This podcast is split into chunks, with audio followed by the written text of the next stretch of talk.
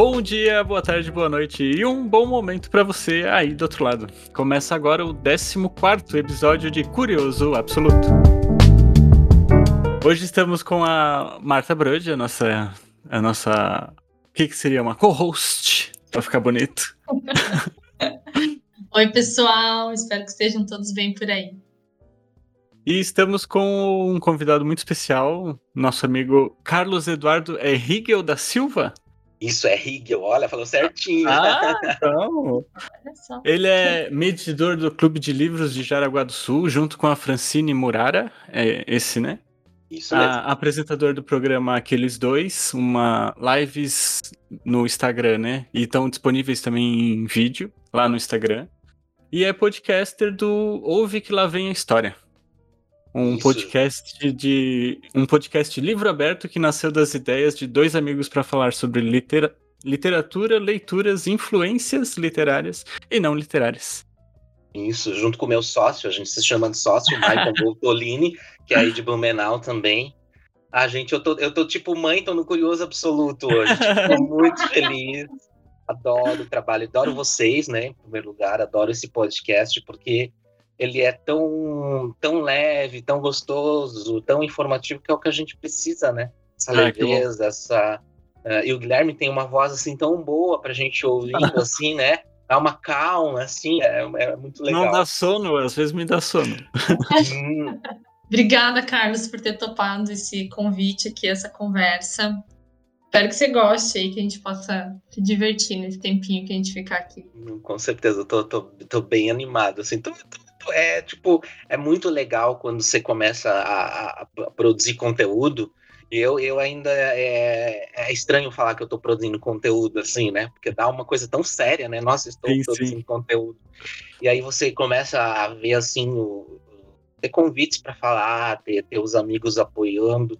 Eu acho que é isso também. Eu acho que essa coisa do podcast, das lives, ela tira um pouco essa coisa de das panelinhas do todo mundo pode, né? Todo mundo pode uhum. se e é muito aquela coisa de que a gente diz de, de ajudar os amigos, de divulgar, de, de, de, enfim, tornar público.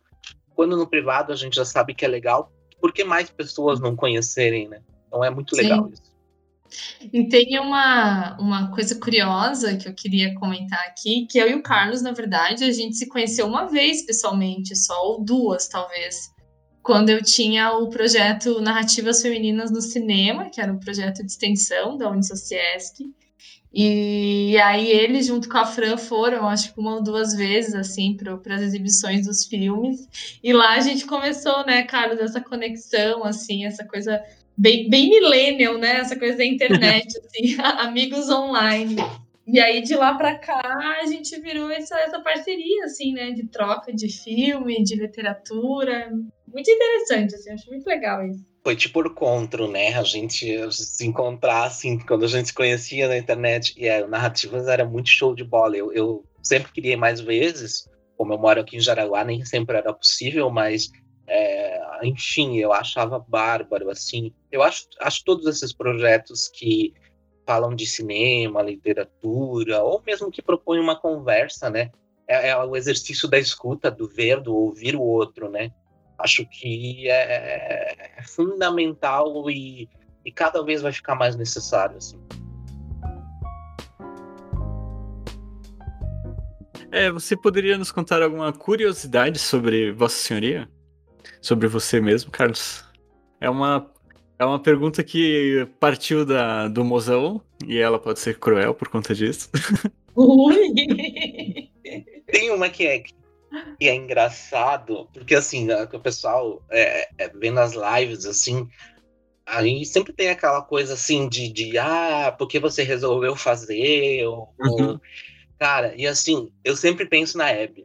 Porque eu sou Na da criança que cresci assistindo o Sofá da Hebe. Eu, eu, eu, tenho um caso de amor, assim, com um programa de auditório dos anos 90, na verdade, né? Então, tipo assim, eu sempre tenho uma coisa de que quando eu vou, vou começar a, a live, receber bem o convidado como ela fazia. Ela, ela tratava a pessoa tão bem, aquela coisa que ela brincava do sofá de casa uhum. e tal, tipo, eu acho que isso é uma lição que eu aprendi é, não só nas lives, na vida, assim, sabe? Ter aquele bom humor, aquele. Aquela, aquela coisa do querer bem, assim, sabe? Então, a, a, a minha coisa de fazer live, de fazer esses projetos, vem muito mais da televisão, Uhum. e é uma coisa que eu cresci consumindo muito, desde novela, programa de auditório. Eu amava pequenas empresas, grandes negócios quando eu era também. criança. Eu Também gostava. era Globo Rural, pequenas empresas, Ah. grandes negócios, daí a esporte espetacular eu não gostava porque nunca gostei de esporte. Mas tem isso, assim, eu sou muito de, de, de televisão, então às vezes eu me pego assistindo no YouTube esses programas antigos, assim, Uhum. sabe? Quando eu quero, talvez, tipo, não aprender, mas assim, é legal você ver como receber, como se portar, como. como é, é, e por mais que eu assista muitas lives, escute podcast, eu sempre volto para esse pessoal da televisão, assim. Isso é uma coisa que quem me conhece sabe, assim, da, que eu tenho essa coisa com televisão, mas quem não conhece acha, acha engraçado, porque eu volto lá pro. Tipo, é um programa de auditório no formato de, de, de internet. assim. Que, você adaptou, né? Porque você foi uma criança e cresceu nos anos 90, acompanhando tudo isso. A gente acompanhou, né, esse programa de auditório e tal. E aí você fez essa adaptação, né? Então isso já tava, já tá em ti, esse amor pela TV, assim, né? Pela entrevista, por entrevistar, você conseguiu fazer isso com as suas lives, né? É, eu sou muito curioso, muito curioso, muito curioso. Eu sempre, mas não aquele curioso do, do, do técnico, do, do porquê que isso é, é, é, é, é por que, que a pessoa pensou nisso, tipo, o que, que levou a pessoa a escrever sobre isso, a se dedicar sobre isso, ou por que, que a pessoa gosta de tal filme, do, do não sobre o conteúdo em si, mas das motivações, porque eu acho que a gente tem no geral, hoje em dia a gente tem muito conteúdo, a crítica em si, né? Tava falando isso com um amigo meu. Quando a gente pensa na palavra crítica, a gente já pensa numa coisa negativa. E a crítica, na verdade, ela deveria servir para Uhum. ampliar os espaços, ampliar a visão, e não para botar numa caixinha de bom é ruim, porque isso é subjetivo. E a crítica ela tem que te degustar. É quando você vai em algum lugar, você degusta e daí você escolhe o que você, você quer comer e tal. Então, é, a minha curiosidade vem muito disso, no, no, no porquê, no como, no, no, no- Porque eu acho que toda obra, seja livro, filme, novela, ela vem de alguma coisa da biografia da pessoa. Eu, eu gosto de achar onde, Uhum. aonde que isso vira ficção ou aonde isso vira desejo de expressão. assim. Isso é uma coisa que me move, assim. Bom, falando sobre coisas que te movimentam, que te inspiram, você e a Francine criaram o, o Clube do Livro de Jaraguá, né? A ideia veio da, de uma vontade de vocês dois, assim, em, em partir mais para esse lado da curiosidade em cima das, dos livros? Eu conheci a Fran quando ela era estagiária na biblioteca pública aqui da cidade. Então já, já começa por aí. Eu adoro contar essa história porque a biblioteca pública foi onde eu fiz aquela coisa de, de, de ler coisa de criança, infanto juvenil, para começar a ler Uhum. literatura adulta, ir numa biblioteca, tipo, ir sozinho e tal, lá com os meus 12, 13 anos. E, enfim, então eu comecei como a maioria das pessoas começa, né? Sidney Sheldon, é, Paulo Coelho, né? Adoro. Eu comecei com Harry Potter, né? Então, É, eu, eu, eu fui- fiz o caminho contrário. gente, ó, eu vou defender Sidney Sheldon até o fim, porque assim, ó, é minha paixão Nossa, eu amo. Sidney Meu sonho é eles voltarem a fazer aqueles telefilmes bregas da HBO. Agora tem HBO Max, aqueles filmes dos anos 90, eu Aham. amo. Porque Sidney Sheldon é muito brega e por isso que é tão bom. né? É muito bom. é verdade. E aí É, ela é tava lá e, e ela é, um dia eu tava lá e fui pedir recomendação e a gente começou. Eu sempre brinco que o clube já começou lá, né? Essa coisa de, de recomendar e tal. E a nossa amizade, ela, tirando agora esses últimos sete, oito anos, ela sempre foi muito linear. A gente se encontrava, é, aí ficava um tempo sem se ver, e não era assim, digamos, uma amizade de, de todo dia e tal, enfim. Então, um dia, depois, quando a gente já tinha voltado a ter um estagiário e tal, a gente sempre fazia isso. Ah, o que, que tu tá lendo? O que, que tu vai ler? Pá, pá, pá. E eu sempre quis, eu já tão legal. E aí, um sábado de manhã, eu falei com ela: vamos fazer, e vamos agendar, e vamos ver. E aí foi, daí são seis anos, assim, sabe? E é muito. É, passa muito rápido. Tava falando com ela esses dias, assim. Eu leia, tá com a pandemia, fazer virtualmente. E, e, aí veio disso da vida, dá conselho, se mete na vida, briga, faz as pazes. Mas a, sempre a base é o que, que tu tá lendo? Tipo, não é bom dia, é tipo, ah, o que, que tu tá lendo? Ah, mas o que, que tu tá lendo mesmo? Mas é, é muito literário, assim. Eu acho que. E aí tem essa coisa de. Eu sempre falo para ela que é, a primeira biografia que eu li foi ela que me indicou, que foi a do Kurt Cobain, a Mais Pesado para o Céu. Eu acho que tudo essa coisa de eu gostar de biografia, de eu gostar de falar com as pessoas, veio disso, assim, também.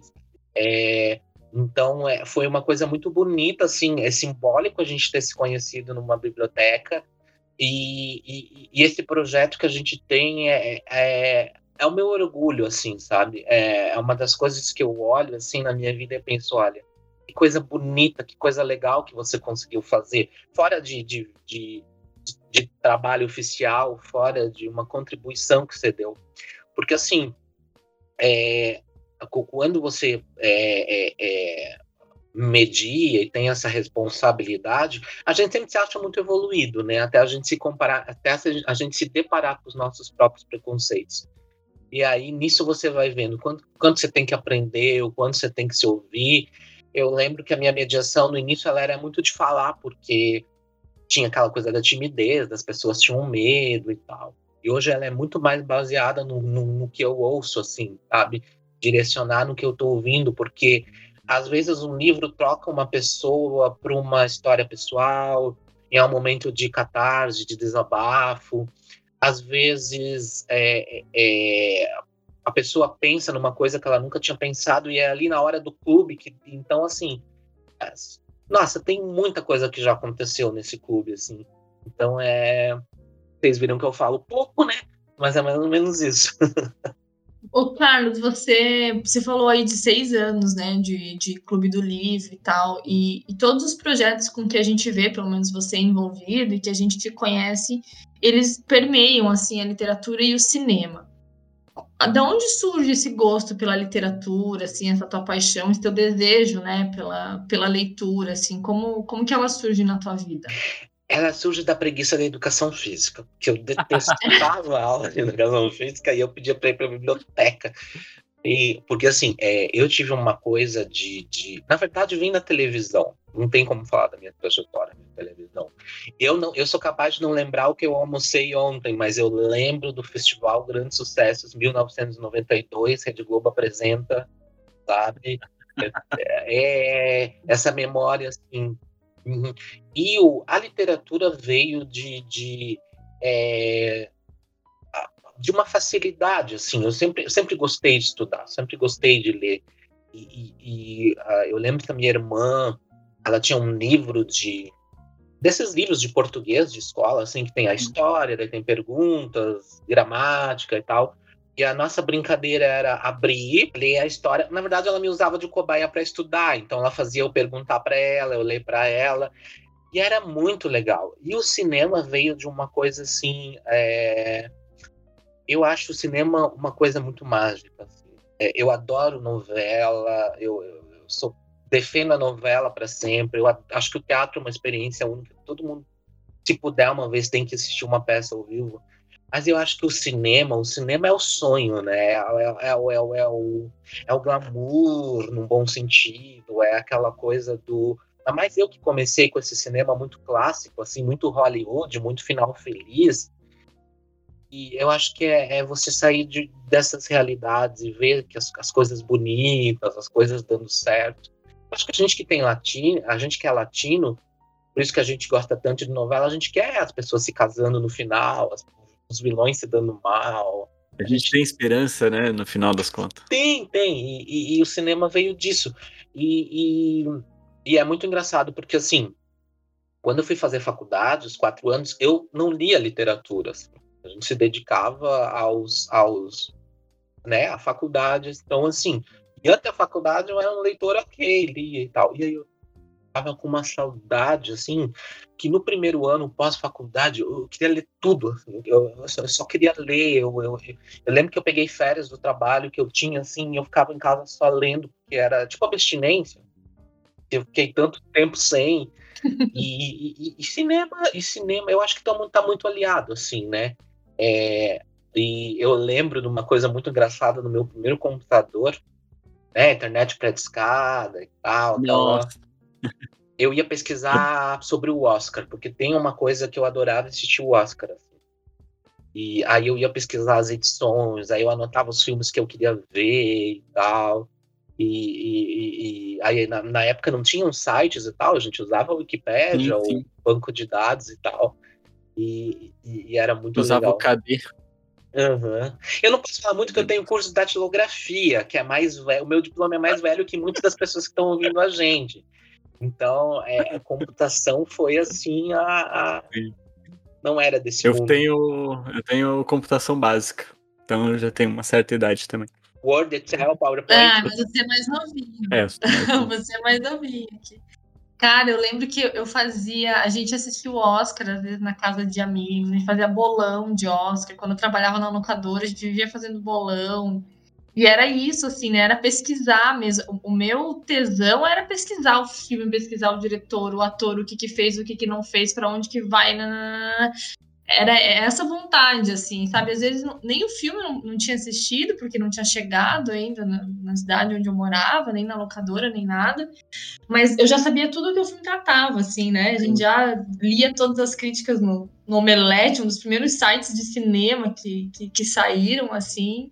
E aí era isso, né? Essa sede de, de saber sobre o filme, né? E entender um pouco mais. Era muito legal. Vocês lembram de uma revista chamada Sete, Revista Sete? Nossa, aquilo lá, assim, era a minha Sim. bíblia, assim, sabe? Tipo, é, é, eu lembro, assim, que... É, acho que vem muito de revista também. Uma coisa que eu sinto falta hoje em dia é panca, é revista. Revista Manchete, Sim. revista Amiga, revista Contigo. Nossa, eu lembro, assim, de... Uhum de tem uma história muito engraçada na minha família, pode ser a curiosidade que você perguntou. Uma vez eu queria muito uma revista contigo. Eu, gente, eu lembro, eu lembro da capa, era da novela Cara e Coroa, Cristiano e Trolone das gêmeas. Eu queria saber o que ia acontecer no final. Porque até então a gente não tinha essa coisa de spoiler, de saber, né? Era muito... Sim, sim. Eu fui criado nessa época da novela e até hoje eu não tenho mais problema com spoiler, não. Eu tô vacinado, mano. Porque daí você lia lá no resumo da semana. E aí uhum. eu queria comprar.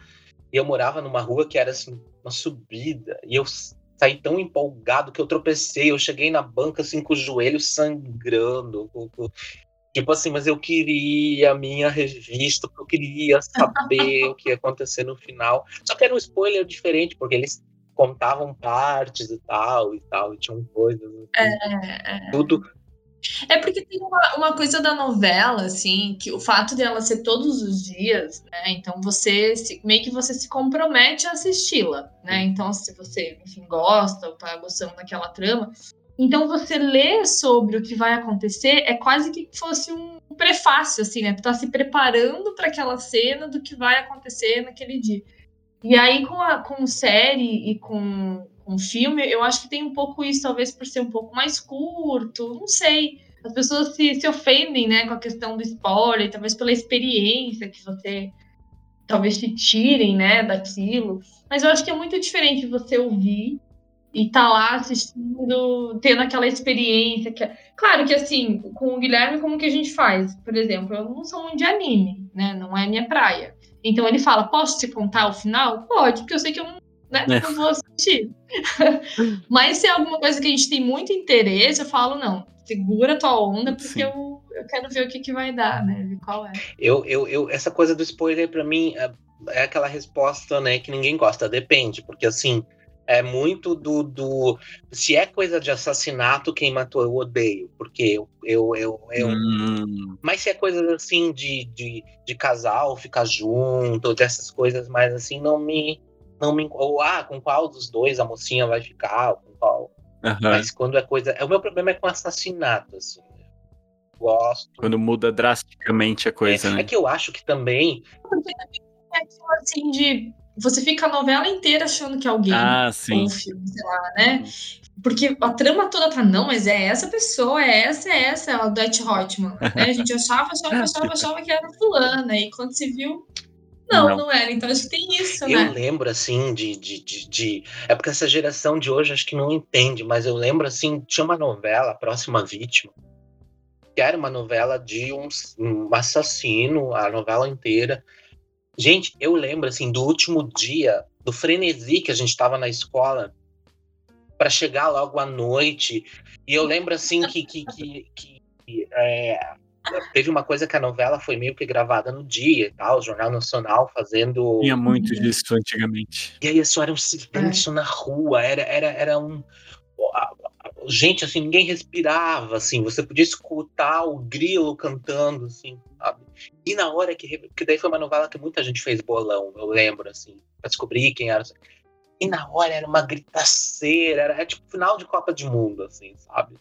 Tipo assim, eram emoções assim. Eu só lembro de, de, de ter vivido isso com novela depois, é, com Avenida Brasil. Eu lembro que o último dia, assim, tava todo mundo assim, que daí já tinha o um celular, ó, ninguém fala nada, desliga o celular, tipo, pelo amor de Deus.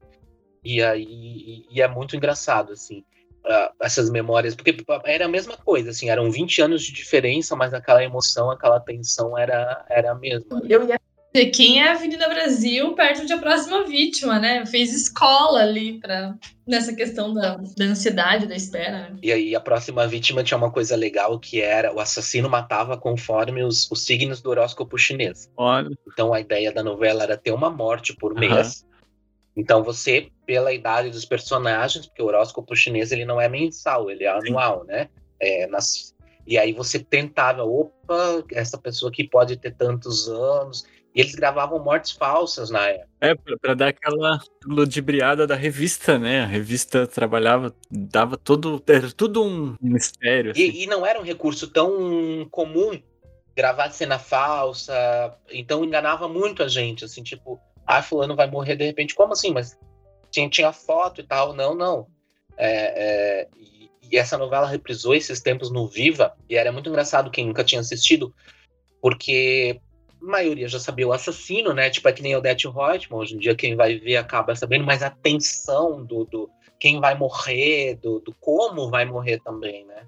Não é só o quem, é como. É muito legal. É verdade. Nossa, eu, não, eu, eu, lembrava dessa novela, mas eu não. Agora você falando, eu não lembrava da trama. Faz todo sentido. E tinha uma coisa mais legal dela também, que era uma coisa do, do, do, do, do poderoso chefão feminino, né? Porque tinha as irmãs Ferreto, eram as quatro italianas, assim. É, eram super mafiosas, assim. Não, vai ter elenco, era... né? O Vilker, a Hanna, Claudio Hanna, Araci Balabanian, assim, é. Nossa, elencão, assim. Não, é que eu, quando vocês estavam falando, eu só lembrava do Cadeirudo. eu não lembro de que novela que Ah, esse é Indomada. Mas é, o único assassino que eu lembro é o Cadeirudo. Que na verdade era uma mulher, né? Era uma assim, exatamente. Né? Essa foi a grande. Uau, como assim? O que tá acontecendo? Pra mim foi, foi chocante naquela época.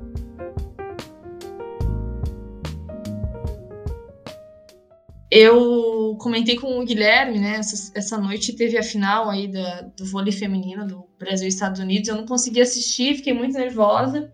E no canal Brasil tava passando o filme Tieta do Agreste com a Sônia Braga. Sônia Braga, é. E eu nunca tinha visto o filme, assim, né? E aí fiquei lá. Claro, assim, muitas falhas, né? A gente tem que reconhecer isso, mas bom, um clássico da literatura aí, Jorge Amado, e uma novela também transgressora, né, com a Beth Faria e tal. É, já que a gente está falando de novela, assim, como que você entende essa representatividade da nossa cultura na telenovela brasileira? Porque é quase um patrimônio histórico mesmo, assim, né? Desde que a TV surge, surgem as rádios, primeiras rádios novelas, depois as novelas eram gravadas, gravadas não, elas eram ao vivo, pensa loucura, assim, né? Fazer uma novela ao vivo. E aí hoje a qualidade que a gente tem de novela, né? Por exemplo, a última aí, Amor de Mãe, que infelizmente a pandemia é, nos maltratou, mas não, não deixou de ficar com menos qualidade, assim, né? Mas queria que você falasse um pouco sobre isso, assim, sobre o quanto ela, ela, é elas são importantes para ti, mas também o quanto representam né, a nossa cultura aqui no Brasil. Eu, eu, eu sempre penso o seguinte: você falou da, do, do, do filme da Tieta, é, é um filme que eu, eu nunca gostava, justamente por comparação com a novela, né? E aí, depois que eu fui ler o livro, eu, nossa, eu consigo entender o filme, assim.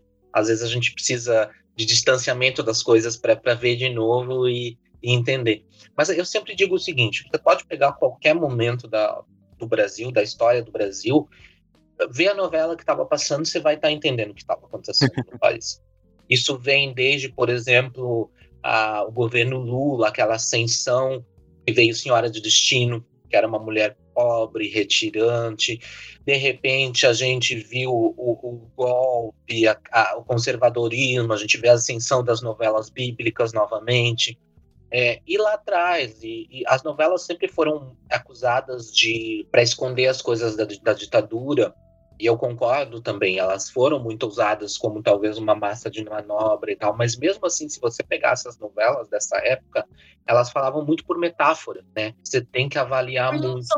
pátria, né? Uhum. E você pega, por exemplo, aí o, o, o, início dos anos 90, ali, quando teve o confisco da poupança, Rainha da Sucata era uma novela sobre o mundo empresarial. Eles tiveram que regravar todos os primeiros 15 capítulos porque mudou moeda, mudou bolsa, mudou então, assim, qualquer momento que você vai pegar ah, tal ano, o que, que aconteceu no Brasil ou, ou até no mundo. É, eu nunca esqueço, é, na época do filme Ghost, tinha a novela Meu Bem, Meu Mal, a Lídia Bronze cortou o cabelo igual da Demi Moore, e o tema da, da novela era a música do Ghost, só que era da vilã da novela. Então, a vilã acaba. É muito engraçado que a vilã acaba sozinha, ninguém gosta dela, mas ela termina presidente da empresa que ela sempre quis. Era um final feliz, eu vejo e a música do Ghost. Tipo, era bem assim, só Brasil para fazer isso. Faltou ela fazendo um jarro de barro. Né? É, exatamente. Mas eu acho que tudo começa, quando a novela ela, ela, começa aqui no Brasil, ela vem muito com essa coisa dos textos importados, textos cubanos. Vem agora Magdan com as histórias de capa e espada, e daí era o folhetim pelo folhetim mesmo, né? As histórias românticas, o, o, quando essa essa e aí é muito engraçado porque essa fórmula ela começa a fracassar no final dos anos 60, que é bem a época da revolução cultural, é bem aquela época do auge da ditadura aqui na América Latina. Então assim, ela não mudou, ela não mudou só porque existia uma pressão de quem estava consumindo. Acho que a gente não entende o nosso poder enquanto consumidor, seja de cultura de qualquer coisa dia que a gente entender isso, a gente vai poder mudar muito mais as coisas. E aí as novelas começaram a fazer temas urbanos, mostrar cidades, mostrar o Brasil. É, veio a Janete Claire para Globo, por mais românticas e tal, que sejam as tramas dela. Aí, anos 70, tricampeonato, aquela coisa do, do futebol, do masculino, vem Irmãos Coragem, que era uma novela faroeste. Bang Bang, os três irmãos, um dos irmãos era jogador do Flamengo. Então, assim, a novela, ela dita muita tendência, dita. Ela vai ditar moda, ela vai ditar bordão, ela vai ditar novos assuntos, mas ela também segue o que o consumidor quer ver. E, na verdade, cada vez mais a gente quer se ver na tela, a gente quer ver os dilemas, quer ver as coisas que a gente passa no dia a dia. Então vem essa fase dos anos 70, as grandes novelas aí de Janete Claire, Vem Dias Gomes com uma proposta muito engraçada de, de fazer coisas lúdicas, Bem Amado, Saramandaia, mas aí criticando o governo. Eu tô assistindo Bem Amado agora, mas assim, eu assisto três capítulos por mês, assisto. Uh, o Bem Amado tem um cara lá que uh, ele precisa, ele quer inaugurar o cemitério, ninguém mais morre na cidade, ele confisca as vacinas. nós estamos falando de 73, nós estamos falando de 50 anos atrás. Então, é, é, é, não muda, né? A gente vê que a história ela se repete. Aí vem, vem os anos 80, as novelas começam, é, tem aquela liberdade, o fim da ditadura, começam a vir os temas mais ousados. Surge a manchete aí com, com, com as novelas explorando mais a nudez, Dona Beija, Pantanal. Mas a, a novela ela vai ser sempre um, um reflexo da sociedade e pelo contrário também. A gente tem aí o, várias campanhas sociais, principalmente da Glória Pérez, vários temas, mas a gente acha que é um fenômeno de hoje, mas as novelas já é, debatiam o adultério, debatiam muitas coisas assim, é, quando ainda não se podia falar, porque a novela parece que dá, dava permissão para as pessoas. Porque fica no local do lúdico, né? Fica no fantasioso, assim, então o espaço, as, essas portas, essas possibilidades são mais fáceis. Assim. A, a novela mesmo, ela se constrói com a sociedade e a sociedade se constrói com a novela, né? Tinha muito também dos capítulos serem alterados por conta da, do, da audiência e tal, e o que a galera até queria. Ainda hoje, né? Porque como ela é um mundo aberto, assim, então você escreve, não sei se ainda é assim, escreve X capítulos e aí grava, vê como é que se comporta, né? Não sei, o Carlos uhum. pode falar melhor. E aí dá sequência. Isso, é, fazem grupos, né? Eles fazem grupos de avaliação com telespectadores. Por isso que eu estou muito curioso para esse momento pós-pandemia que a gente vai ter essas primeiras novelas já gravadas. Nós não vamos poder. Se, porque assim, a, a novela é tão poderosa aqui no Brasil que ficcionalmente a gente muda a história. Eu falo isso por Novo Mundo, que foi uma novela que foi reprisada agora, uhum. é, recentemente. A Novo Mundo era uma novela que era para contar ali Dom Pedro I e tal. Mas o casal era para ser a Chai Suede e a Isabelle Drummond, era para ser o nome. Mas a história do Dom Pedro, a Leopoldina, chamou tanta atenção que eles viraram os protagonistas da novela. E eles tiveram que dar um final feliz, mesmo a gente sabendo que o Dom Pedro era, não valia nada, batia nela. Tem rumores de que ela morreu depois de uma agressão dele e tal. Eles tiveram porque o público se apaixonou pelo Dom Pedro e pela Leopoldina na novela. Então, assim, e agora a gente vai em novela. E se, e se um personagem tiver rejeição? Ou se uma trama não cair bem? Né? Então, que foi mais ou menos o que eu acho que aconteceu com Amor de Mãe. Amor de Mãe, ela começou assim, tão, tão maravilhosa, assim, você, é tão carismático os personagens. E quando ela vem nessa retomada, ela veio tão pesada no momento que a gente já estava muito pesado. Era uma morte por dia. Era tudo muito forte, é. né? Muito, muito, muito, que nem você falou, muito pesado mesmo. E assim, a gente vai num momento agora. A, a próxima novela das sete, inclusive, era para ter um nome de é, A Morte Pode Esperar. Nossa. Antes da pandemia. Tá. Agora vai ser Quanto Mais Vida Melhor. Olha. Porque é a história de quatro pessoas que morrem, tem uma segunda chance, é Giovanna Antonelli, Matheus Solano. Olha que massa. E no final de uma quantidade X de meses, um deles realmente vai morrer. Então, é, é, eu tô bem curioso. Assim, a próxima das seis, que estreia agora essa semana, que é uma espécie de continuação do Novo Mundo, né? Que é nos tempos do Imperador, que é o Dom Pedro II agora. Celton Mello, voltando a fazer novela depois de mais de 20 anos. Então, assim, essa novela já começa ao contrário. O destaque é Dom Pedro. Vai ter os casais ali secundários mas agora a novela já está mais da metade gravada. E se o Dom Pedro não agradar? Entendeu? Então vai ter que ter muita edição ali. E a ideia é: se essa novela der certo, vai ter a, a trilogia, que seria uma novela sobre a Princesa Isabel.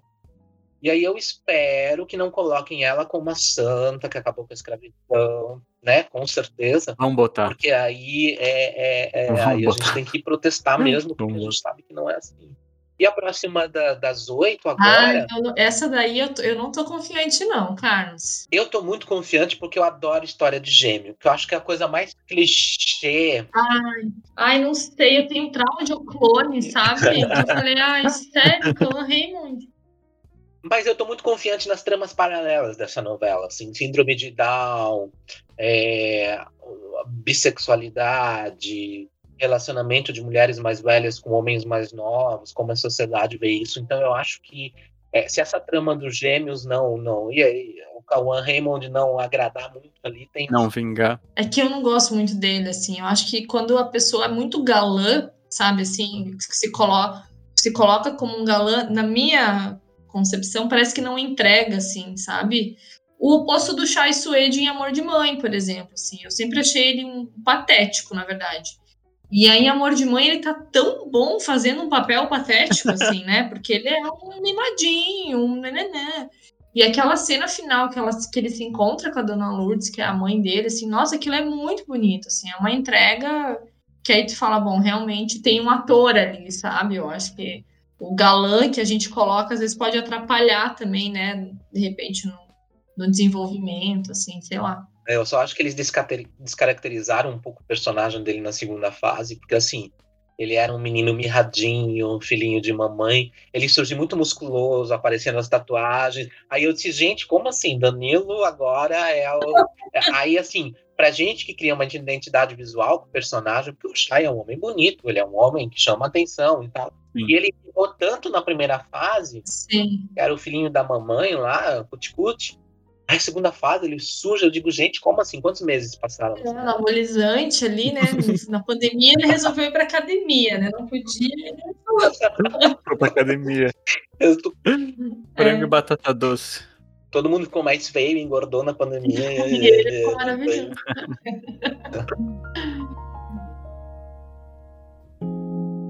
Você falou antes da, dessas novelas novas serem gravadas e tal. Pode, ser, pode até ser um processo da Globo pensando no sob demanda e o Globoplay. Porque eu, quando, sempre que a gente fala de novela, eu como publicitário, né, essa raça maldita, a, a, o, o que me chocou muito nesse novo, nessa nova fase das novelas da Globo é como elas se fundiram com a propaganda, né, com a publicidade, assim, né, a própria novela da da influencer, que é que eu não lembro. A Dona do Pedaço. Dona do Pedaço e a, e a campanha da Fiat, depois teve no Amor de Mãe e a Tim. Então a novela, e, as, e às vezes o próprio publicitário não enxerga o valor da novela quando vai pensar em referências ou em, em campanhas. As novelas, como você mesmo falou, elas são parte essencial da nossa cultura, assim, nessas, nessas reflexões todas. E Amor de Mãe, com essa nova produção, eu só espero mais novelas nesse sentido, assim, porque a produção de Amor de Mãe, meu Deus do céu, ela é maravilhosa. É um salto gigantesco, assim, de narrativas. Eu acho que tem uma coisa de que, é, pra Globo em si, economicamente é mais viável estrear as gravadas. A gente sabe que o custo de produção é menor. Sim. O Globoplay, ele, é, por exemplo, Verdades Secretas vai estrear a continuação primeiro no Globoplay, hum. para depois e para então é, eu acho que cada vez mais o Netflix está começando a ter interesse em produzir novela. Ah é? é tem rumores ali. É, então assim, eu acho que a novela, ela, eu acho muito engraçado. De vez em quando aparecem umas reportagens assim, ah, o fim das novelas, cai a audiência e tal. Gente, por pode ter tido um, um, um falando em números, uhum. uma queda, mas o, é o produto mais assistido do país é a novela e vai ser por um longo tempo. E o dos mais premiados também. Né? Sim, porque a nossa qualidade é, é, é, muito boa. Amor de Mãe tinha uns takes, umas cenas assim que eu ficava assim, gente. Eram pinturas. E com o Globoplay, eu acho que vão vir essa coisa de. O pessoal diz assim, novela, série. É, é, eu acho que vai ficar cada vez aí mais essa coisa de super série. Uhum. De, de querer mudar o nome para talvez, porque fala em novela já tem um preconceito com o nome, né? Ah, é, tem um estereótipo, e né? E o Globoplay eu acho que vai investir muito nessa coisa de produção própria, porque assim ninguém mais senta todo. Ninguém não, muita gente, mas a maioria das pessoas não sentam todo dia naquele horário. Uhum. Até porque a novela não começa mais.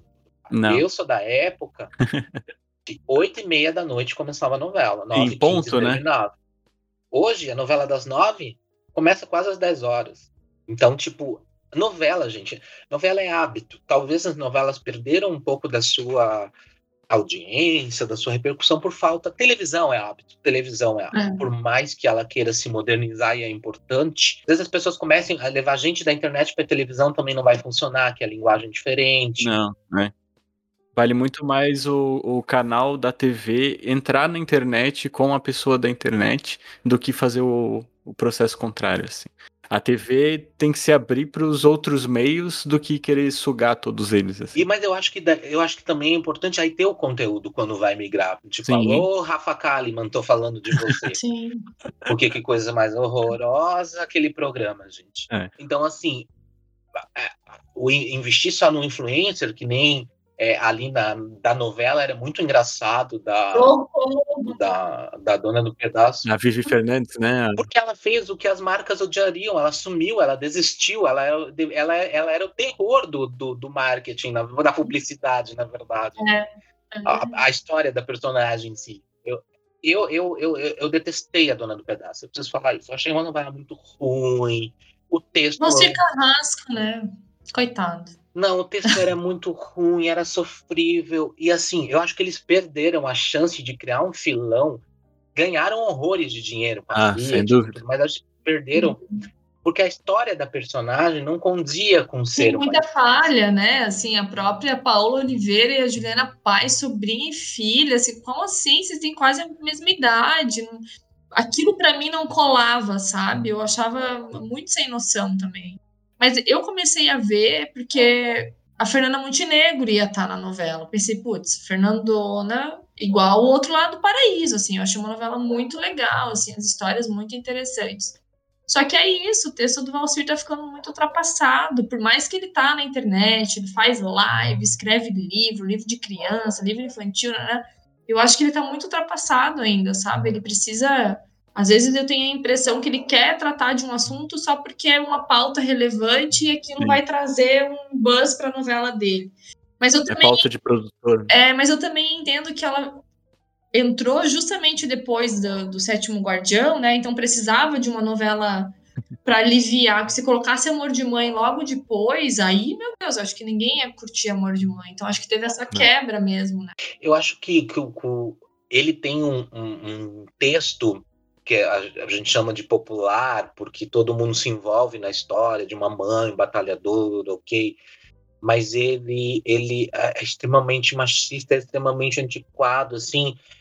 Os personagens falam coisas assim que você a gente pensa também como por isso que eu digo que é o reflexo. É o que a gente escuta nas uhum. ruas é o que a gente vê. Então, então nada é por acaso ele não está fazendo isso ali porque ah ele acha que ele pensa ele pode pensar totalmente diferente mas ele também está tá produzindo uma coisa que tem que vender né a novela uhum. a novela antes do Big Brother a, gente dizia que a novela das nove pagava pagava o salário de todo mundo na Globo né Hoje já tem o Big Brother.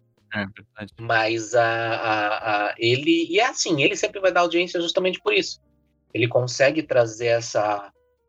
O jeito que as pessoas falam as coisas. Ai, vamos falar disso, mas não vamos esquecer que é um coitadinho, que lá longe tá tudo bem. Aqui a gente não quer isso, não. Aqui o que vale é as pessoas bonitas, magras, felizes. Uhum.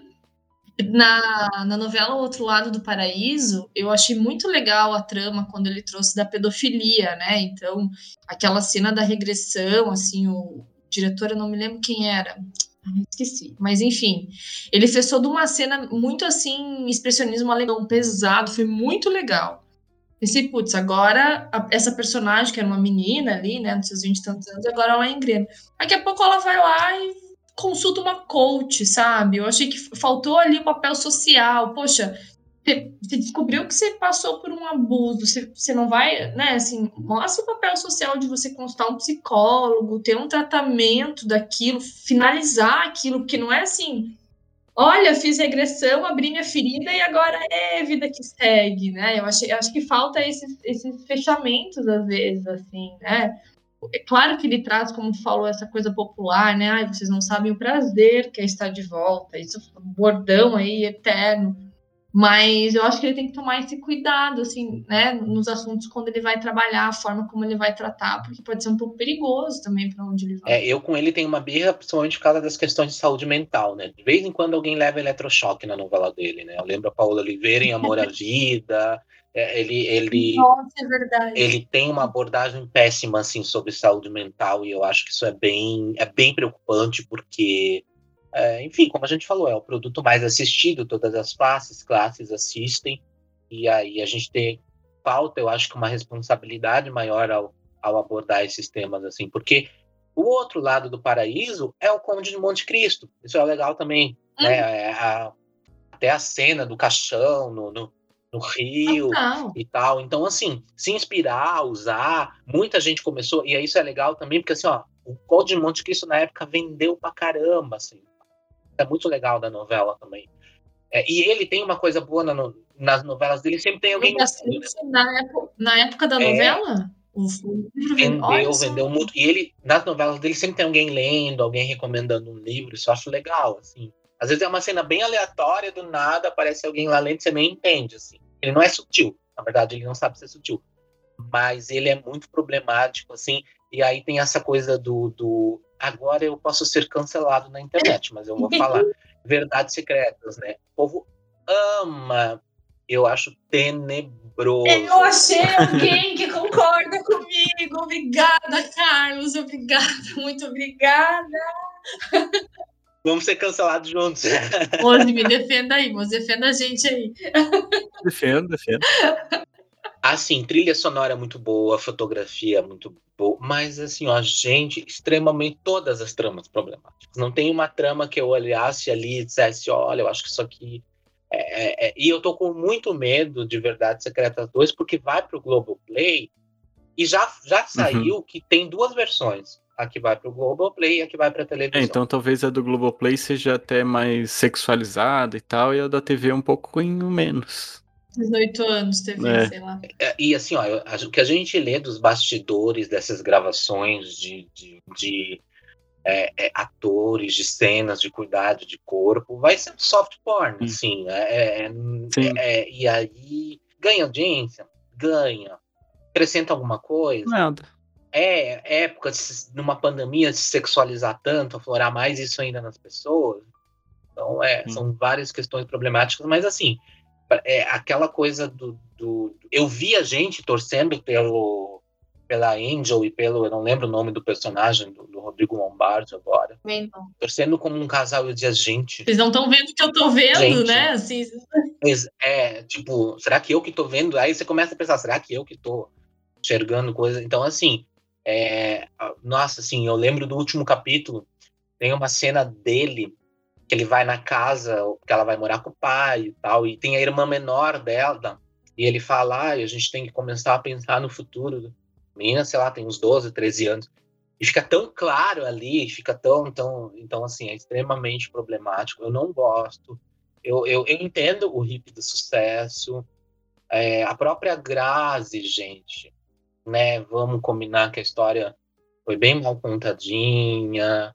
Ela é uma boa atriz, é, mas a maquiagem ajudou muito também. É, e aí, assim, ó, aquele final moralista de, de dela salva pela igreja me incomoda, porque aí eu acho que fortalece ainda mais esses estereótipos, assim, sabe? o discurso, né? Sim, sim. Não, nem pretendo ver a segunda Eu- temporada. Eu não via na época que passava na televisão, porque era muito tarde, enfim, mas eu acompanhei todo o hype, todo mundo falando, lia bastante a minha sogra, a mãe do Guilherme, amava, assistia, adorava, a gente ela sempre falava e tal. E aí, quando entrou no Globoplay, eu falei, cara, vou, vou dar uma chance, assim. Carlos, eu não consegui passar do segundo episódio. Parece que é sempre assim, né? Tem que ser essa coisa caricata, tem que ser assim, dessa forma. É, e aí, a- a- depois, essa trajetória tão assim, nossa, modelo que vai lá, se droga, fica mal. A gente sabe que existe isso, mas a forma como isso é colocado parece que é só assim, né? É uma coisa tão pesada, tão assim. Sim. E aí eu ficava, ai, gente, não, que, que triste. De repente, uma menina que quer ser modelo vai olhar para aquilo assim, putz, minha carreira já era, sabe? Então, quer alguém que seja caricato dessa forma e tal, coloque então alguém que realmente é uma pessoa gay, né? Não alguém que interprete esse tipo de papel. Caraca, a gente já tá nos anos 2021, sabe? Então tenta modificar um pouco isso, assim. E eu acho que é a hipersexualização do corpo da mulher, né, cara? Isso é uma coisa que me, incomoda, me incomodou muito, assim. Tem que ser a mulher branca, alta, magra, cabelo né, escarrado ali, liso, é, e sempre se apaixonar pelo cara da cobertura, lindo, gostoso, maravilhoso. Então, quer dizer, o padrão é esse que a gente tem que seguir, assim, né? Então, eu acho que. Só que, por outro lado, é o que tu falas, assim. Tem audiência, as pessoas querem assistir justamente pela, pela conta do sexo. Essa coisa do perigo, né? Do, do olhar pela fechadura, do tabu, do voyeur. Então, faz sentido, assim, né? Mas pensando que, bom, se ele vai refazer isso depois de tanto tempo que a história acabou, como que vai ser feito? Porque tem isso também, né? Esses filmes, essas séries que terminam e aí daqui a pouco, 10 anos depois, vão lá e fazem de novo. Que sentido tem, né? Você re- retomar isso. É. Vai, vai, vai pro erotismo de vez, né? Vai pro, pro, pro. ah, Inclusive vai reprisar agora na Globo, né? A partir de final de agosto eles vão, vão reprisar. E eu tô muito curioso para ver como. Porque daí agora as pessoas vão ver com outro olhar. Vão ver com, com, com um distanciamento, com uma cultura diferente. Então, assim, eu tô muito curioso para ver como é que vai ser essa repercussão agora desses temas, assim, sabe? Mas a ideia da continuação é a Angel fica viúva, ela tem que voltar a fazer. Book Rosa porque o filho tá doente. A filha lá do Rodrigo Lombardi contrata um detetive para investigar a morte. Ela se envolve com o detetive. Pa- Parece filme dos anos 80, né? Aquelas coisas assim. Então, eu, eu não espero muita coisa, mas eu tô curioso por essa volta agora. Até porque tem Yasmin Brunet no elenco, então vão fazer muito meme agora dessa, com a situ- dessa situação com Medina e tal. Então, assim, é, é, eu tô bem curioso para ver como é que vai ser isso, assim. até porque a gente está no momento de muita reprise, as pessoas estão ansiando por coisas novas. Quem não viu na época e que não tem acesso, talvez, ao Globoplay, pode ser a chance Sim. de conferir pela primeira vez. Vai ser interessante aí acompanhar. Bom, antes de tu fazer a pergunta ali de podcast, quero só finalizar o papo já de, de novela aqui. É, porque eu lembro que no, no teu projeto Aqueles Dois, você entrevistou muita gente, assim, né? Teus colegas, pessoas conhecidas, autores, né? O Chico Felice, a Aline B, enfim, teve um, um portfólio aí muito legal. Mas você entrevistou uma deusa da telenovela brasileira, que é a Nívia Maria. E eu queria que você falasse dessa experiência. Eu assisti a live, eu achei ela assim. Ai, que coisa mais querida, sabe?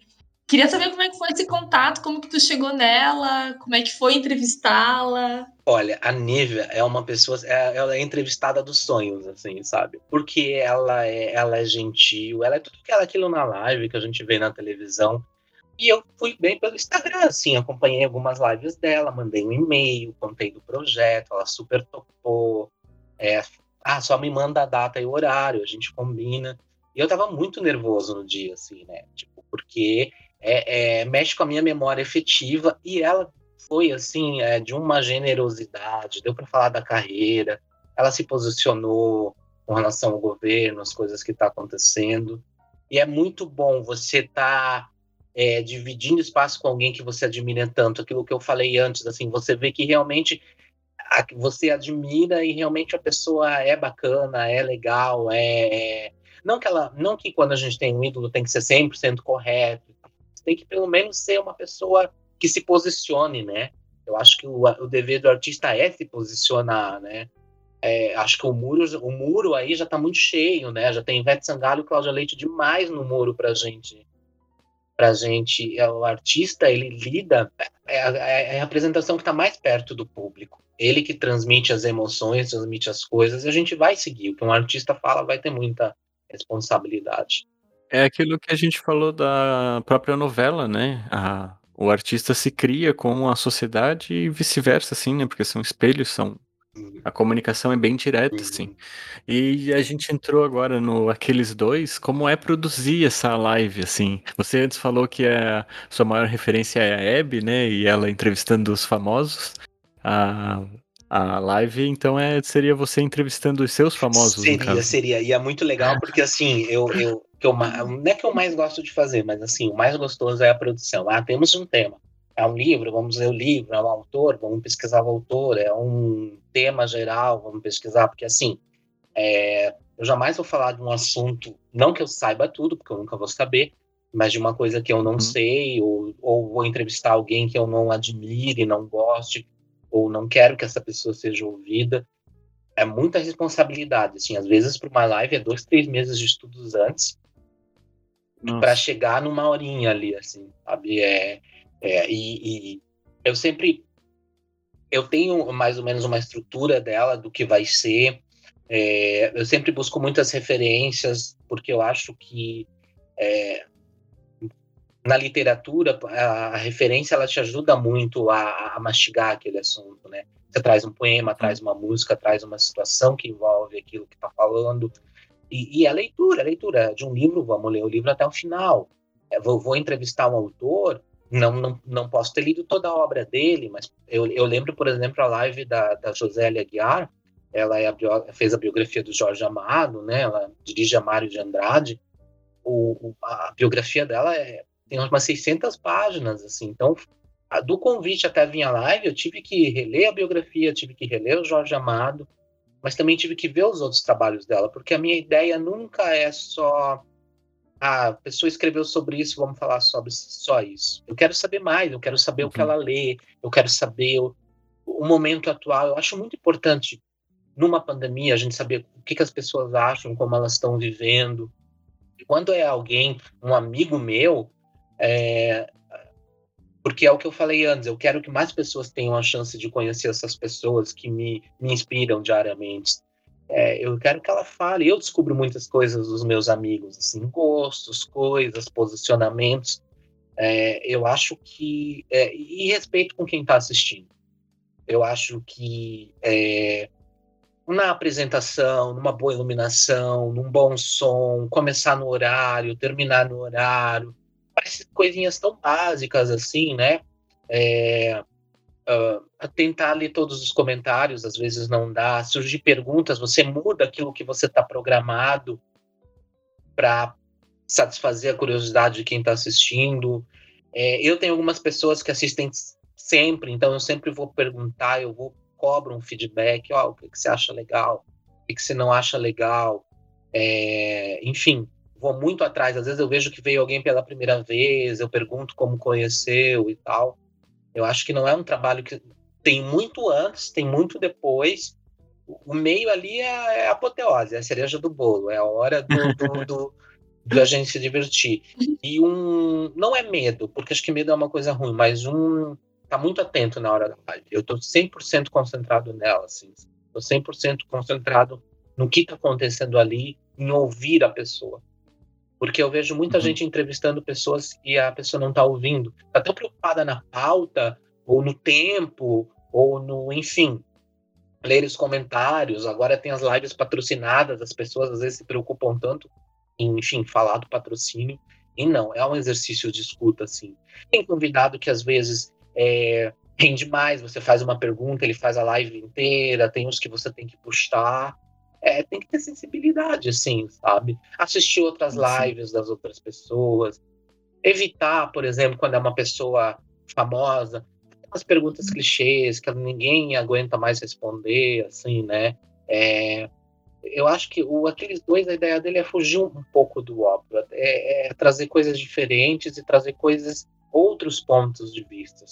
Por exemplo, eu vou fazer uma live sobre o Hitchcock, não vou falar de psicose. Eu amo psicose, acho um dos melhores filmes, mas, meu Deus, todo mundo tá cansado de saber que, que ele leilou a casa, tocou a casa dele, que o sangue era chocolate falso, que, que todo mundo tá cansado de saber que ele meio que maltratava os, os atores, que ele era uma pessoa um pouco antissocial.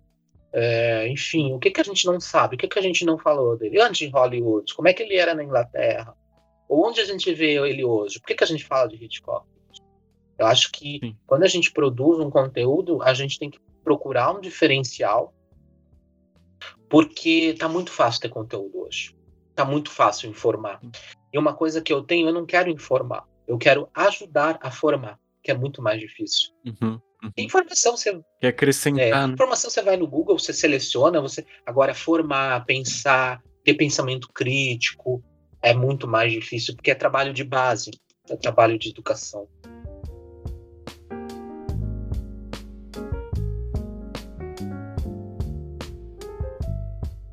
Bonito isso, assim, que você fala, né? De eu quero formar. Porque é uma coisa que a gente estava falando até antes de começar a gravar, assim, né? O, a, a, pandemia veio e aí as marcas e os, e os famosos entenderam que a live era um recurso, e sim, muito legal mesmo. Depois começou a ficar uma coisa muito é, repetitiva, assim, né? Para a maioria do, dos artistas. E aí você vem quebrando esse ciclo, assim, né? O teu desejo é, eu quero ouvir o outro. E o que, que esse outro tem, não só para me dizer, né? Mas também para dizer às pessoas que estão aqui e querem, querem ouvir. E é curioso, assim, porque me parece que esse tipo de conteúdo é, chegar em, em, em, um alcance maior é tão difícil, né? Essa coisa da, da produção de conteúdo independente uma cidade pequena, né, seja aqui Blumenau quanto Jaraguá, é isso, a gente tem que ter os nossos aliados, os nossos amigos juntos ali, porque não é simplesmente né, você fazer uma live e ter 50 mil visualizações, assim, a gente não tem dinheiro para ficar patrocinando e que faça com esse conteúdo chegue, então é tão bonito ver você falar, sabe, Carlos, porque é o teu amor mesmo, você transformando o teu amor pela literatura, pelo cinema, enfim, né, nos teus próprios desejos, assim. Eu acho que isso até incentiva a gente, né, Mozão, para dar sequência, assim, né, no que a gente quer fazer. É eu acho que a gente vem de uma, de uma geração, nós todos aí somos mais ou menos da, da mesma geração, é, é muito colocado para gente que a cultura, enfim, é um hábito sozinho, ler é um ato solitário, e não. Um, um momento da leitura, sim, o momento de você sentar com o seu livro, com o seu Kindle, ali sim, mas é, O que, que adianta você ter lido tanto, você ter assistido tanta coisa, se você não tem nada a dizer sobre isso? Sabe? Ou também acho que não tem necessidade de falar de tudo. Hoje em dia também tem muito isso, né? Todo mundo quer falar de tudo, todo mundo quer dar opinião de tudo. Mas eu acho que compartilhar é diferente. Existe uma diferença entre falar, opinar, compartilhar, refletir. E, e, e tá todo mundo cansado, tá todo mundo é, é, é, seja por trabalho, por pandemia, pelo ritmo de vida que a gente leva hoje, pensar em qualquer coisa, só que a gente tem que ver o pensar não como uma coisa cansativa, como uma saída, como uma oportunidade de sair daquilo que a gente está vivendo. Eu comecei as lives semanais, então eu fazia Sim. temporadas, ficou muito puxado para mim. Porque eu trabalho, tenho minha vida, tenho o clube do livro, tenho o podcast, eu não estava eu, uh, eu não estava mais conseguindo é, relaxar muito entre uma live e outra. Fazia essa pesquisa então vamos fazer mensal não tem problema. É, eu não me importo se ao vivo tem cinco pessoas se depois vem 50 se na hora tem 100 eu nem acompanho né? O meu interesse é muito mais se tiver uma pessoa assistindo e se não tiver nenhuma também é o meu convidado que está tendo a chance de se expressar. Hoje em dia é tudo muito feito para pensar nos números se eu vivesse disso, Sim. se esse fosse o meu trabalho, minha renda, daí é outra coisa. Daí eu ia pensar em monetizar, ia pensar, enfim, em várias outras coisas que daí eu entendo que tem que ser feitas, né? Porque, não, isso aí é, é como um hobby, mas é, é, eu não gosto muito de falar hobby, porque daí parece que é uma coisa, e nem como missão, porque daí parece uma coisa religiosa também. Mas é a minha contribuição, talvez. A minha contribuição pro lugar onde eu moro. Eu moro Sim. numa cidade que economicamente é uma cidade boa, a gente tem uma qualidade de vida boa, uh, mas assim, a gente não, não, não tem espaços culturais, não tem incentivo à arte, acho que a nossa região em si, né? E, e, assim, a live, o podcast, até o clube de leitura agora sendo virtual, a gente tem pessoas, sei lá, do Pará, do Espírito Santo, do Nordeste, de outros países, às vezes, assim, sabe? Que a tal da globalização. E aí eu acho que entra, sabe? Eu acho que é para isso, sabe? Uh, é muito chato, é muito. Aliás, chato não, mas é muito triste uma pessoa que sabe muito e não compartilha. Sim. Ou que compartilha isso de uma forma muito acadêmica também, muito. Sim. Ah, eu sei isso, vocês não sabem. Eu acho que tem uma coisa de. de é, a gente cobra tanto dos outros para fazerem alguma coisa, para acontecer alguma coisa. E quando que a gente vai mexer a nossa bunda da cadeira para fazer alguma coisa também? O movimento tem, tem, que tanto... ser mútuo, né?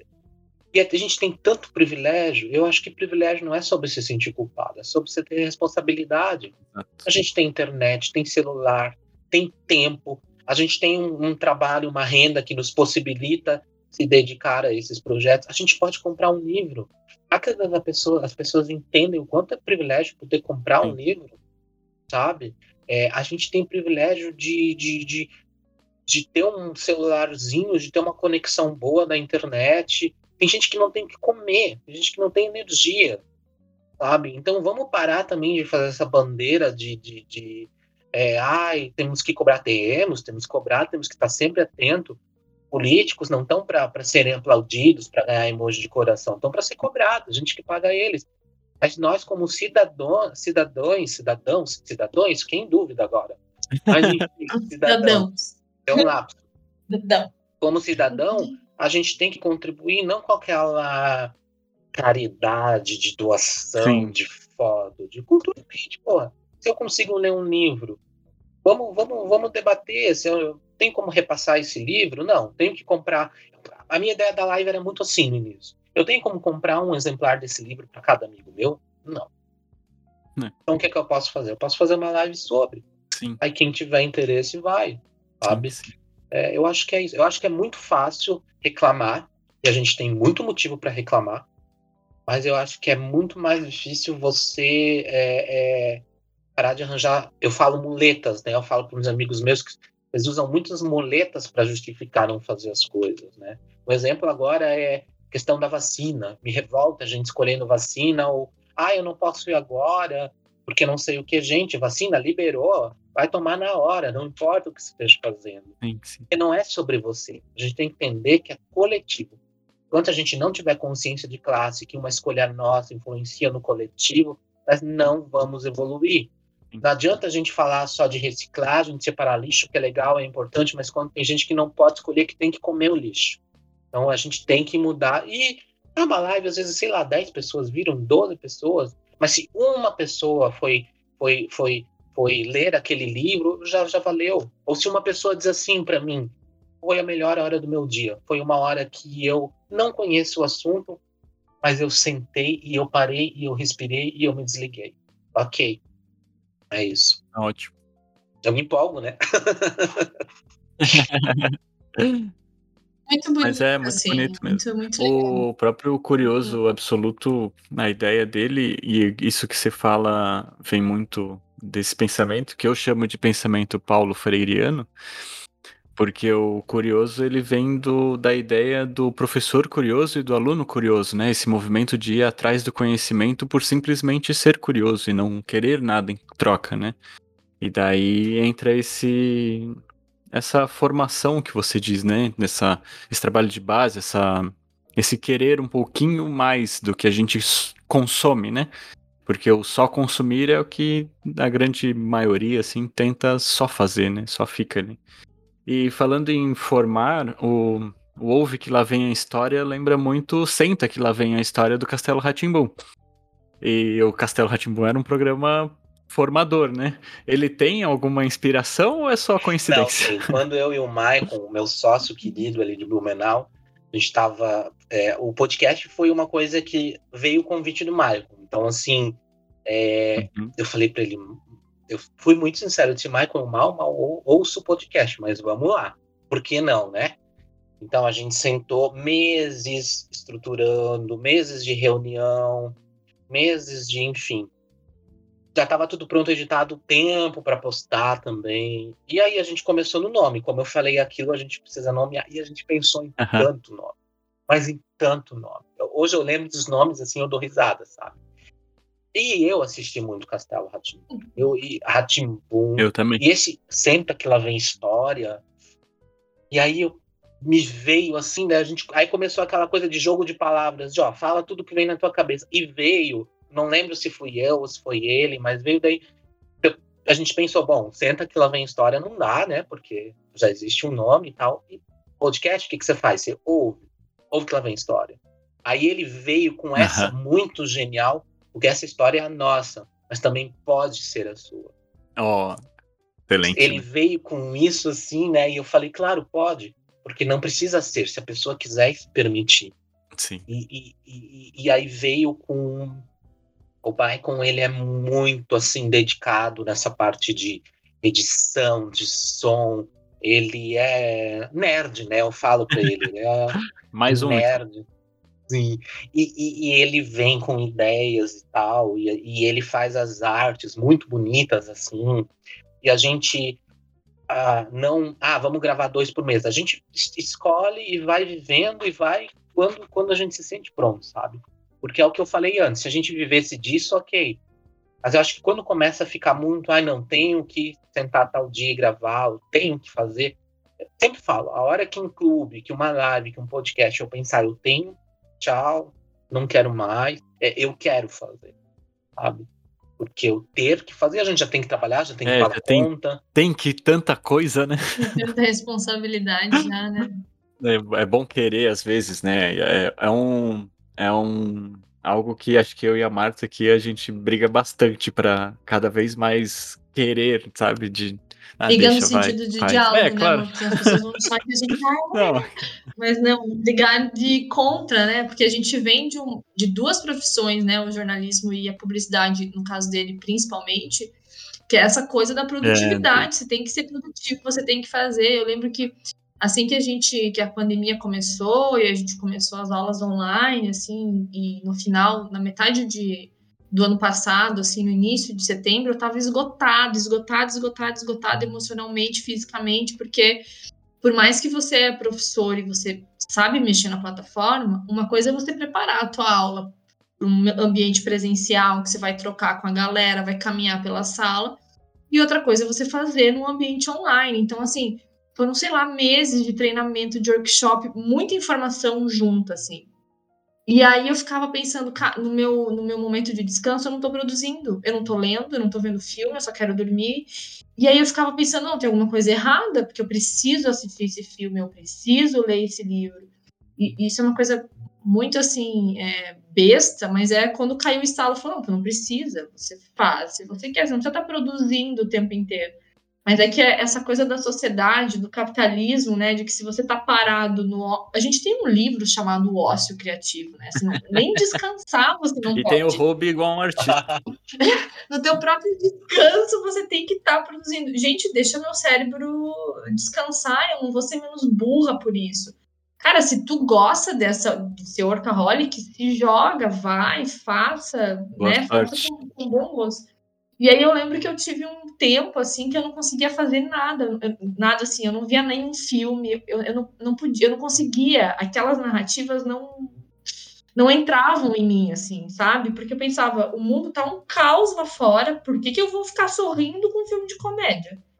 E aí eu comecei a assistir Arquivo X.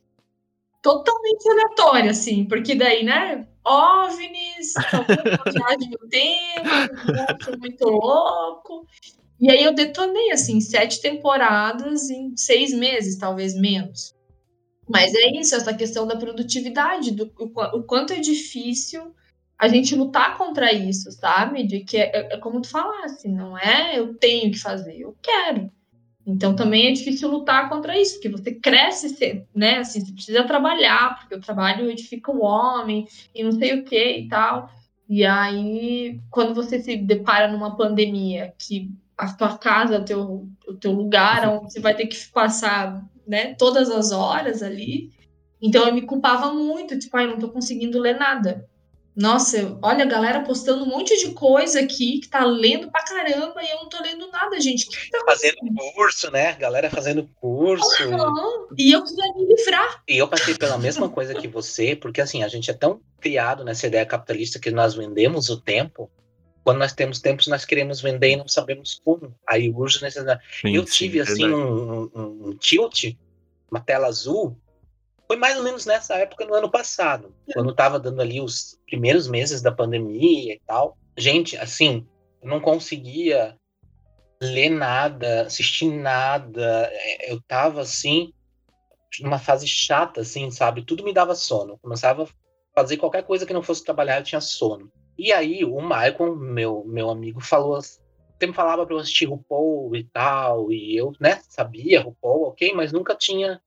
Gente, eu acho que em dois meses eu vi todas as temporadas, eu comecei a seguir todas as drags, eu, eu, eu, eu, porque assim, todas as referências que ela dá ali de filmes clássicos, do Paris is Burning, é tudo coisas que eu já assisti. Então foi muito fácil chegar ali naquele mundo, assim. Sim. E assim, ó, eu, eu, eu só assistia RuPaul, e aquilo me relaxava de um jeito, assim. Uhum. Era aquela reality show, aquela coisa, assim.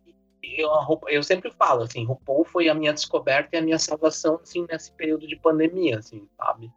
tipo, é, é, é, uma coisa que tem muita coisa legal lá também, mas parece ser uma coisa tão bobinha, mas é uma coisa tão gostosa de acompanhar.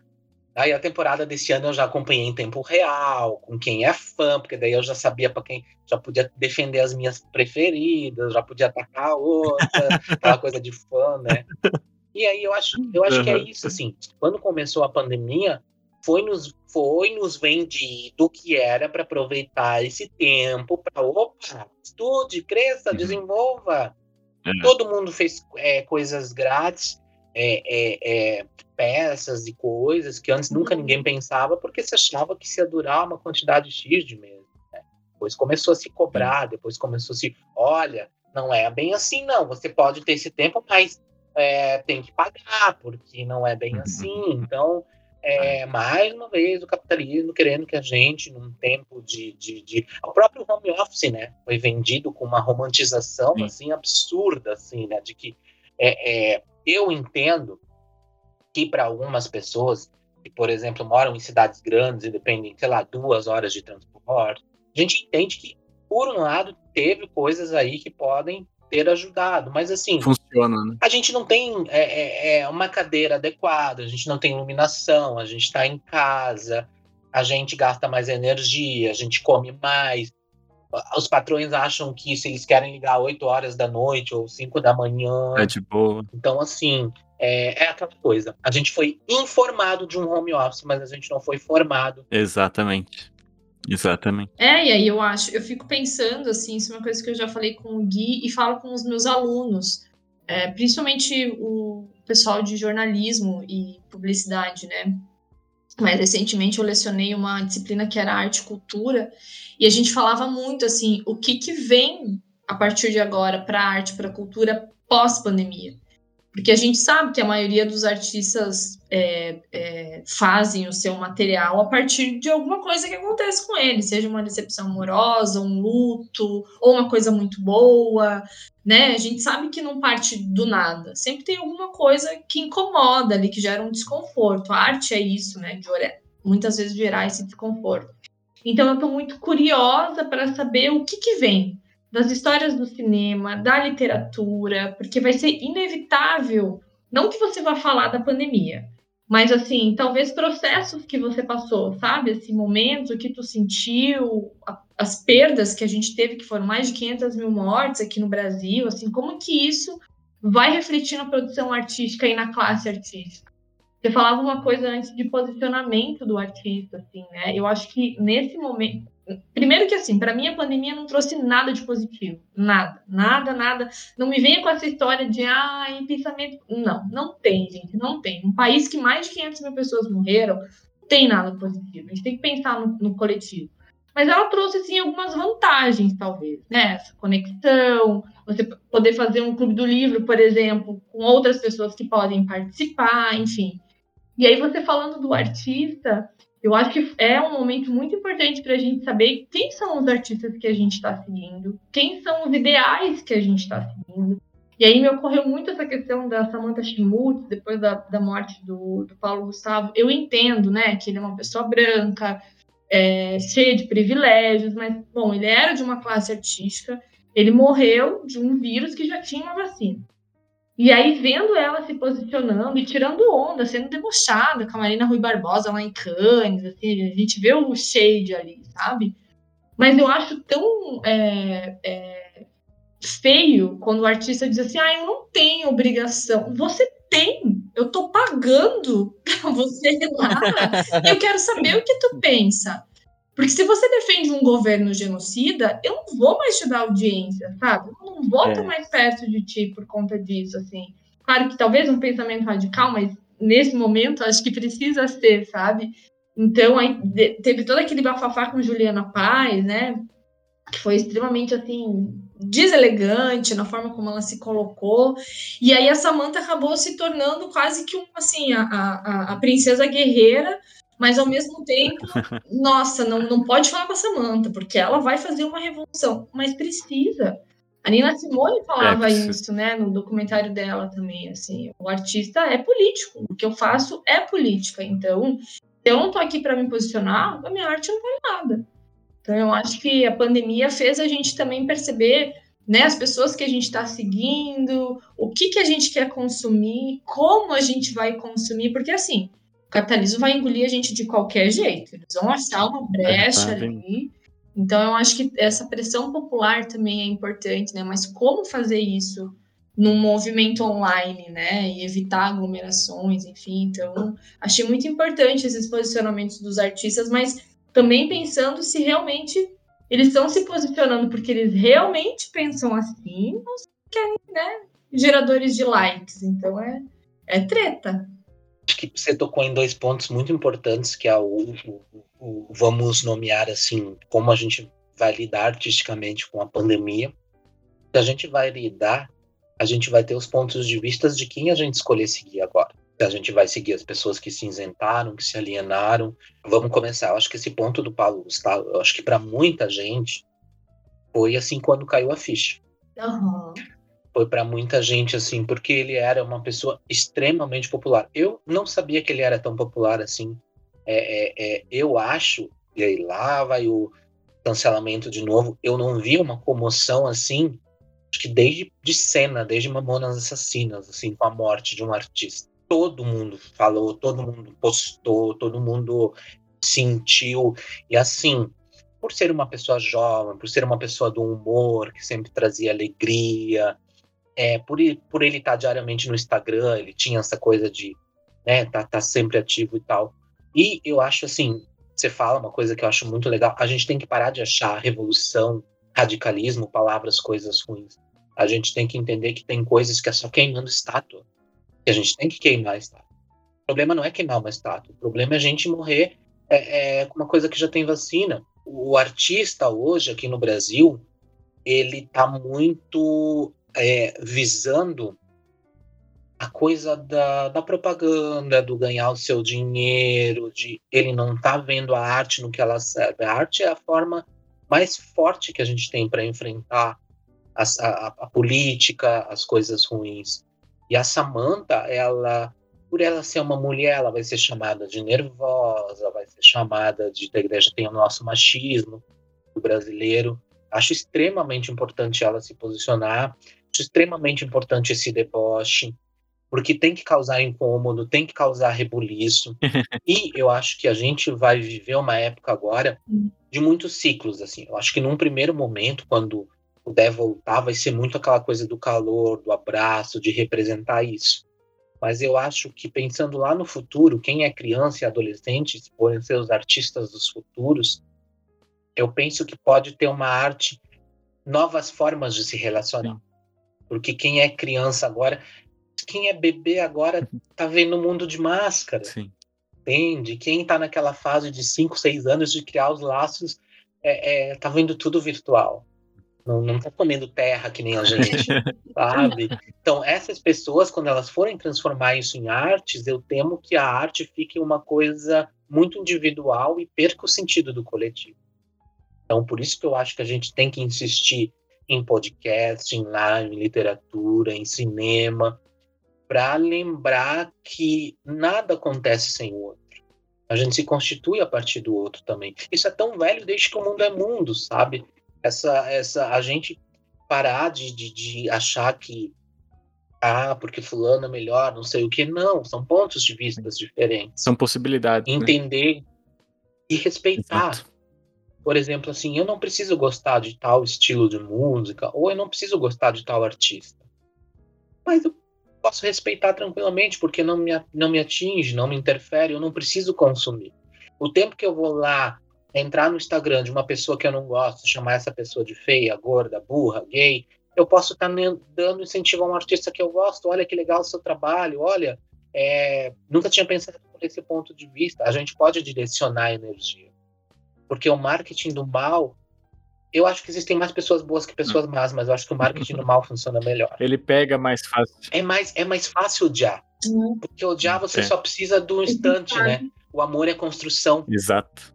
É trabalhoso, né? É trabalhoso, muito trabalhoso. Vou fazer uma última pergunta, Sim. Carlos, para você. É, assim, né? O, você, quando eu fiz a live contigo, você me pegou com a calça curta de indicar os, os Almodóvar. Agora aqui, ó, é minha revenge. Mas se você pudesse, assim, indicar um livro, um filme e uma novela, que, que você indicaria, assim, para quem está nos ouvindo? Olha, novela, eu vou ter que indicar Vale Tudo, porque, assim, é, é, é, além da história ser maravilhosa, é uma novela que não tem barriga, né, gente? A novela, para quem não gosta de, de coisas muito enroladas, encontros, coincidências demais, aquela coisa, às vezes, que a novela tem, das duas pessoas estarem no mesmo lugar e tal. E Vale Tudo é uma novela que, que acho que daqui a 100 anos ainda vai, vai representar o nosso país, que nesse país vale tudo mesmo. Esqueçam a antipatia pela Regina Duarte, eu sei que é difícil, gente. Finjam que, né, né é, eu, eu finge que nada aconteceu. É, finge que é uma outra pessoa ali, foca na personagem. E, e, e, Vale Tudo vai ser sempre a novela que eu vou recomendar para quem. Diz um amigo falou: ah, eu nunca vi novela, veja Vale Tudo. E ele tá vendo e ele me manda áudio assim, empolgado, sabe? Eu digo, gente, vai virar um, um noveleiro. Filme, filme é muito difícil, né? Então eu sempre penso assim, o primeiro que vem na sua cabeça para não não não é, é, é, enrolar muito e, e, ser direto. Eu vou indicar um documentário, porque eu ando é, é, vendo muitos documentários assim Mas eu vou indicar um documentário que eu vejo, revejo, que é Paris is Burning. Justamente para quem é fã de RuPaul, para quem é fã de Pose agora, né? Pose, Pose aí a segunda temporada bebeu diretamente.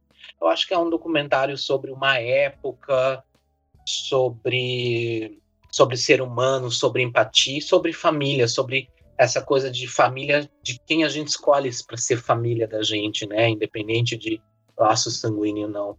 E livro, livro é difícil, né? Mas eu, eu vou, vou ser meio clichê também, porque eu acho que, até para esse momento que a gente está vivendo, é o meu livro preferido.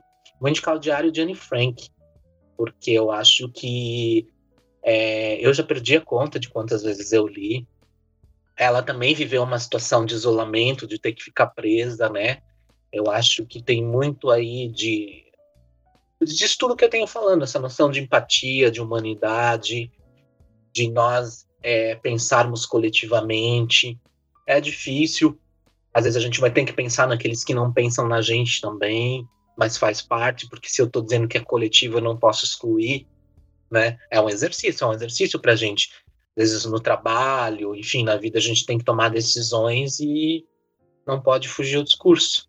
Então eu vou indicar esses três, mas tem tanta coisa, né? Tem, o, o, o bom disso é que tem para todos os gostos, para todos os públicos.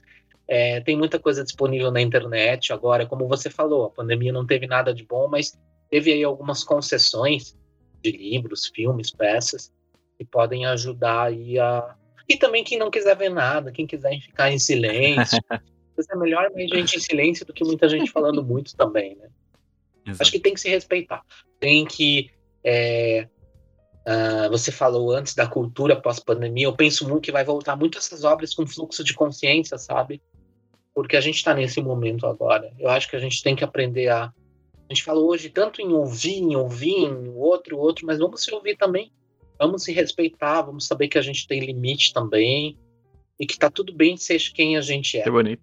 Então, tchau. E para finalizar, Carlos, deixa qual as arrobas das suas de todos esses teus projetos. Vamos lá, o, o podcast é o Ouve que lá vem história, tá aí em todos os, os é, aplicativos de podcast, né? O, o, Clube do Livro de Jaraguá do Sul tem um Instagram, é Clube do Livro Jaraguá do Sul. Quem quiser participar lá tem a grade, o, o link. Uh, a minha rede é o Riegel, R-I-E-G-E-L. Carlos. Lá estão todas as lives salvas, lá eu vou postando dos clubes e tal. Quem tiver sugestão, recomendação, como eu falei, eu adoro recomendação e coisas para ver e, e ler. E vamos conversar, vamos debater. Quero agradecer novamente esse convite. Tão bom estar com vocês aqui. Quero em breve vocês naqueles dois também. Vamos pensar em alguma coisa. Agora dá para fazer live de, de três ou quatro pessoas. A gente pode pensar em algo muito bom. Qual que é a tua próxima live mesmo que você vai fazer? Quando que é? é? Sexta, eu não sei quando esse episódio vai ao ar, eu sempre quis falar isso. Eu nunca não sei quando esse programa vai ao ar, eu sempre quis falar isso. Eu vi as pessoas falando. Então, em agosto agora a gente tem duas lives. A gente tem na sexta-feira 13, que é o aniversário do Hitchcock. Muita gente não sabe, mas ele nasceu no 13 de agosto. Olha. E no dia 21, que é um sábado, a gente vai fazer uma live sobre o Bowie, David Bowie falando sobre a carreira dele no cinema, né? Porque ele teve aí uns filmes bem, bem diferentes que marcaram a época. É, eu conheci ele através do cinema, através da trilha sonora do Christiane F. Espero Sim. vocês lá. Muito obrigada, Carlos, pela tua participação. Foi muito legal, né, Mose, conversar, trocar essa ideia. Foi. É, o podcast sai na sexta, no dia 13, então, às 6 horas, então a gente já faz o gancho ali, convidando para assistir a tua live. E obrigada pela tua disponibilidade de ficar aqui com a gente num domingo de tarde aí, falando sobre tudo. Obrigado por essas quase duas horas. Ai, foi incrível. A gente amou. Obrigado. Eu falo pouco, né? Vocês perceberam. Ai, mas é ótimo, é ótimo. Assim, né,